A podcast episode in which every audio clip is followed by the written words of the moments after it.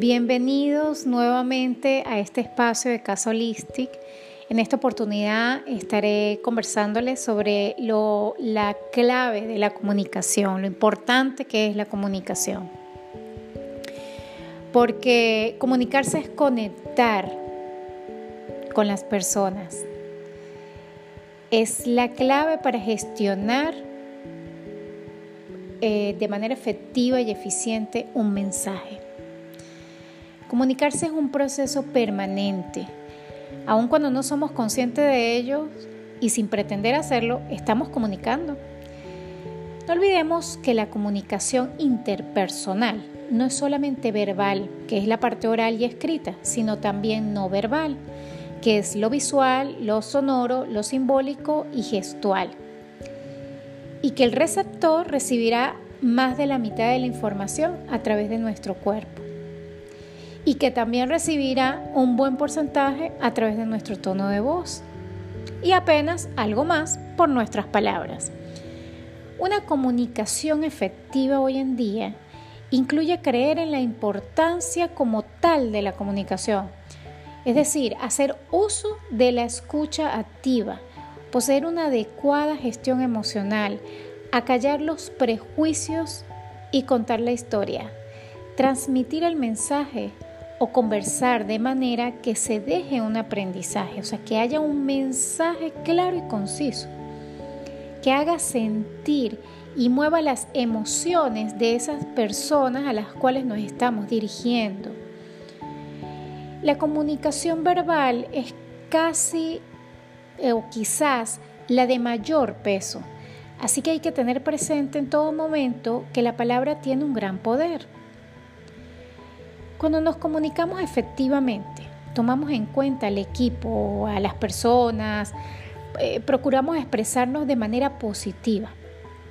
Hacemos uso del silencio, somos congruentes con las palabras, con el tono de voz y las expresiones que usamos. Y por supuesto, eh, lo hacemos también esperando ese feedback, que es porque necesitamos la retroalimentación para determinar si debemos hacer una adaptación o transformar el discurso, si realmente estamos dando a entender eh, nuestro mensaje y que la interpretación que se esté dando de la información sea la correcta. Si se quiere ser un buen líder, se debe ser un buen comunicador. Si se quiere gestionar un alto desempeño, se debe ser un buen comunicador. Para proyectar la marca personal que deseemos, se debe ser un buen comunicador. Y así podemos seguir enumerando una cantidad de habilidades necesarias para las cuales la comunicación es la clave. Las habilidades sociales se entrenan, por ende la comunicación se entrena. Actualmente existe gran cantidad de herramientas o técnicas para fortalecer la comunicación, por lo menos la oratoria, el storytelling, el coaching, presentaciones de alto impacto, persuasión, etc. La consistencia en la práctica te dará dominio sobre tu habilidad e irás perfeccionándola con la que te identifiques mejor. Terminemos enumerando algunos de los evidentes beneficios que trae consigo una comunicación efectiva dentro del entorno.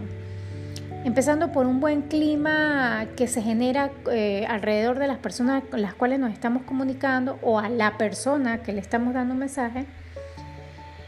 Eh, porque es importante que no se crea la confusión, o sea, que haya un ambiente propicio, menos tenso, donde se establezca o se mejore la fluidez de las relaciones interpersonales y una mayor implicación de las personas. Para no hacer un monólogo, porque tú cuando te estás comunicando con una persona, estás transmitiendo un mensaje, pues obviamente tiene que haber una interacción, de que sepas de que las personas te están entendiendo, de que están absorbiendo la información de manera correcta. Y es cuando se optimizan los recursos utilizados, favoreciendo la ejecución de, toda esta comunicación en las actividades y proyectos que estén exponiendo. Y entonces ahí es cuando cada quien sabe y entiende su rol. No hay fugas por necesidad de repetición de tareas, o vuelta atrás en los proyectos, porque cada quien ya sabe qué es lo que tiene que hacer. Cuando tú te comunicas de manera correcta y más que todo en áreas laborales, pues ya todo mundo tiene, este, digamos que sus pautas establecidas. Siempre habrá o será ganancia el invertir en el desarrollo de una comunicación efectiva, porque o sea, sus resultados se verán de forma prolongada en el tiempo. Aunque las estadísticas apunten a que entre el 70 y el 90% de lo que expresan no es verbal, eh, trabajar en una manera integral para comunicarte con los demás te garantiza el éxito tanto en el trabajo como en las relaciones personales. La comunicación efectiva es más que solo ser capaz de hablar e implica igualmente la capacidad de escuchar, de escuchar y entender a los demás, que era lo que les comentaba hace rato. O sea, es como leer e interpretar el lenguaje corporal y conocer la manera de hacer valer los puntos de las personas. Para lograr esta capacidad de comunicación, te compartiré varios tips efectivos. Eh, número uno, sé considerado. No domines las conversaciones hablando solo de ti. Usa preguntas para sondear los sentimientos y opiniones de las personas con las que te estás comunicando eh, en un tema específico. Número 2. Habla con claridad. No balbucees, ni hables en la dirección opuesta a quien te escucha. De eso de estar hablando con tantos tecnicismos, con palabras rebuscadas y la gente ya finalmente no entiende nada, no es muy efectivo. Eh, de igual manera, hay que usar eh, palabras que se entiendan y que, no, y que no sean presuntuosas. Número 3. Mantén la concentración.